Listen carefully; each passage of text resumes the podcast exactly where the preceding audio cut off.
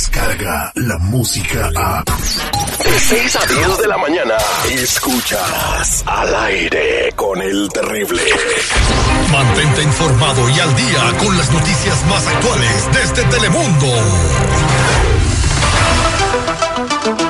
Y ya estamos listos eh, con Azalia Íñiguez desde la sala de redacción en Telemundo con toda la información y le damos la bienvenida y los buenos días. ¿Cómo está, corazón?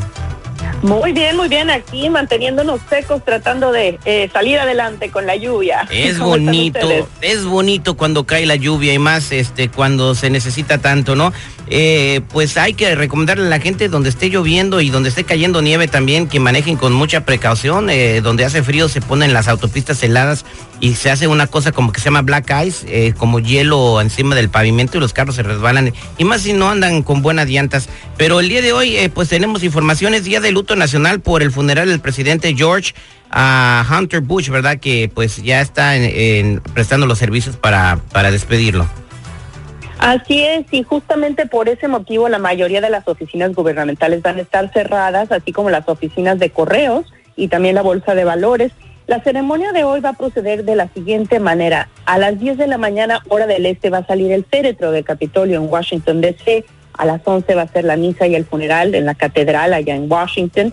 Y luego a la una y cuarto de la tarde va a haber la ceremonia de salida de la base aérea allá en eh, Joint Base Anderson, Maryland. Ah, todos estos actos van a continuar durante todo el día hasta las 6.45 de la noche, que el féretro de cuerpo presente va a estar ya en la iglesia de San Martín. Y en relación justamente a este funeral, a partir de las siete y media de la mañana, hora del Pacífico, vamos a tener una cobertura especial de todos los actos relacionados al homenaje al expresidente en Noticias Telemundo, así que los invitamos a que eh, sintonicen para que estén al día. Van a haber muchos dignatarios eh, de todo el mundo presentes. En fin, es un día eh, pues eh, muy importante para la nación y para el mundo entero. Oye, pues es muy, ah, pues muy padre cuando recuerdan a un presidente así con mucho cariño, ¿no? Eh, la gente lo quiso mucho en, en, lo- en los Estados Unidos. Oye, Terry, ¿por qué, ¿por qué quisieron mucho a este presidente? Yo la verdad desconozco el motivo por el cual hay tanto dolor en la nación. No, no sé, yo, yo no vivía aquí en los Estados Unidos cuando él era presidente. No es que yo estaba en Rusia, por eso desconozco la historia de, de este No señor. sé, a lo mejor Marlene Quinto sabe por qué lo recuerdan con mucho cariño. Creo que pues a todos los presidentes de Estados Unidos que están sirviendo ¿no? a un servicio, pues yo creo que se le debe respeto y este creo que en la comunidad, no tanto en la comunidad latina, pero Eh, bueno, en, fin, pues que descanse en paz este presidente. ¿No sabes si Donald Trump va a estar por ahí presente también? Ya lo vimos en, en otras actividades relacionadas con, con el funeral de, de George Bush. Sí va a estar presente, simplemente no ha sido invitado a hablar durante el funeral, pero por supuesto los eh, presidentes que continúan vivos eh, en estos días van a estar todos presentes, entre ellos Donald Trump. Ok, pues eh, que descanse el paz el presidente eh, George Bush. Esperemos que los líderes que tenga esta nación en el futuro pues tomen algún ejemplo de este señor que fue tan querido por todos los estadounidenses. Y en otro orden de ideas, eh, me llama la atención, Azalia, que se están demorando los trámites migratorios. Se están tardando lo que no se tardaban antes. Yo estoy viviendo esa situación personalmente y, sí me, eh, me llama la atención. ¿Por qué estará pasando esto, Azalia? Pues mire, imagínate, aquí en Los Ángeles simplemente al parecer ya son casi 74 mil casos que siguen pendientes, las solicitudes pues están acumulándose. Según la Universidad de Syracuse, este tipo de trámite se ha duplicado en tiempo en los últimos dos años debido a que solamente hay 40 jueces encargados de evaluarlos. Piénselo, 40 jueces. Otro motivo de la demora es que en octubre entró en funcionamiento un nuevo sistema para la evaluación de los magistrados y les exige a cada uno de ellos que complete al menos 700 casos. La buena noticia es que el Departamento de Justicia ya está asignando nuevos jueces. Por ejemplo, aquí en Los Ángeles son 15 más, pero pues estamos hablando de una cantidad exorbitante de casos y que siguen llegando todos los días. Entonces, básicamente se están acumulando. ¿Cuánto tiempo llevas esperando tú? Mira, el trámite que yo llevo esperando se debía haber resuelto en seis meses y me dieron 23 meses para poder tener una decisión. Entonces estamos hablando de seis meses a 23 meses y es un trámite conyugal, o sea, eh, todo se hizo bien con mi esposa. eh, ella ya cumplió su tiempo de, de que te dan la residencia, ¿cómo se dice? Condicionada, los dos años. Después de esos dos años, en seis meses, te daban la residencia permanente, pero no, después de esos dos años hay que esperar otros 23 meses más. Sí, se están sobrecargando el sistema, es muchísimo. Fíjate, en tu caso no, no, son, no se duplicó, sino casi se cuadruplicó el tiempo. y así está mucha gente esperando sin saber si van a tener que ir a corte, cuándo van a ir a corte, en sí, en ascuas completamente. Es difícil la situación. Eh, mucha gente, mucha gente dice que, por ejemplo, están, eh, están haciendo esto como a propósito porque si en el trámite de que estás esperando tu residencia permanente o tu ciudadanía, lo que sea, eh, cometes un error, un DUI, pides asistencia del gobierno, entonces esas pudieran ser razones y argumentos para que te negaran los beneficios. Entonces dicen que es como con plan con maña, ¿no?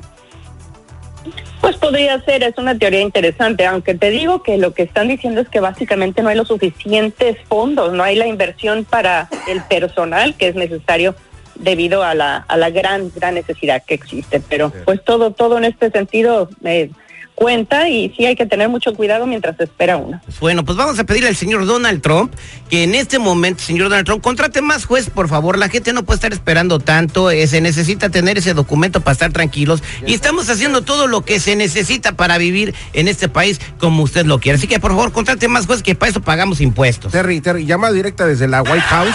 Dice que no andes especulando, que todo es así como que acá para distracción, pero que el próximo año viene una amnistía para todos. Ah, bueno, qué chido, Que fíjate. mejor que, que- que no andes especulando. Es no que ya sabes espe- que yo, yo soy especulero, entonces pues especulo White mucho. House, White House, aquí está la prueba.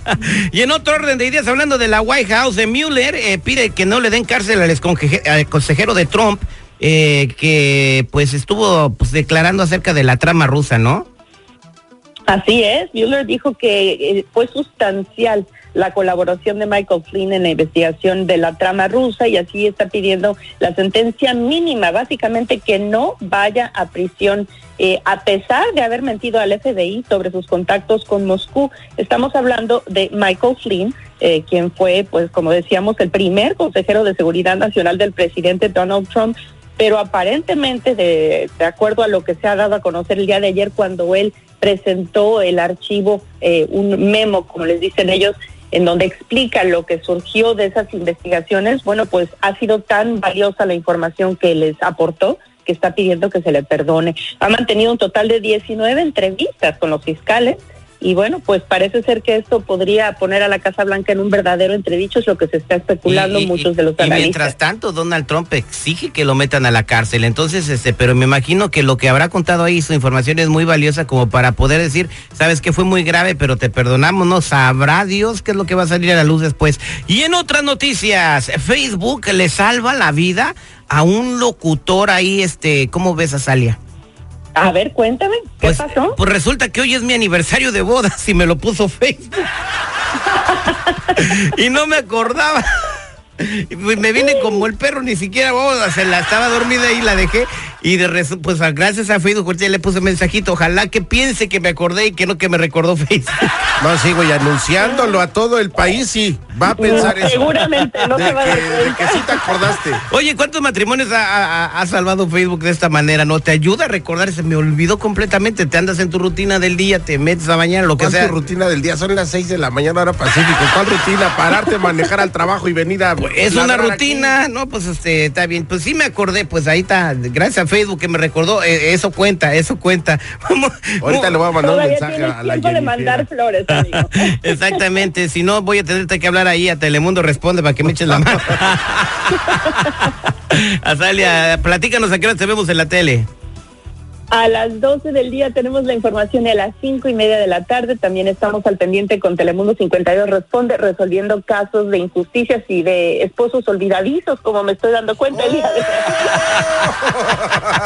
Muchas gracias, Azalia, no te vayas. eh, vamos con Marlene Quinto que nos va a platicar qué es lo que tiene su libretita de espectáculos. Daniela Castro, culpable o inocente de andar robándose fajas colombianas en esta tienda de prestigio. Ya hay una decisión al respecto y Marlene Quinto tiene todos los detalles. No se muevan, somos al aire con el terrible millón y pasadito. Descarga la música a. Escuchas al aire con el terrible. De 6 a 10 de la mañana.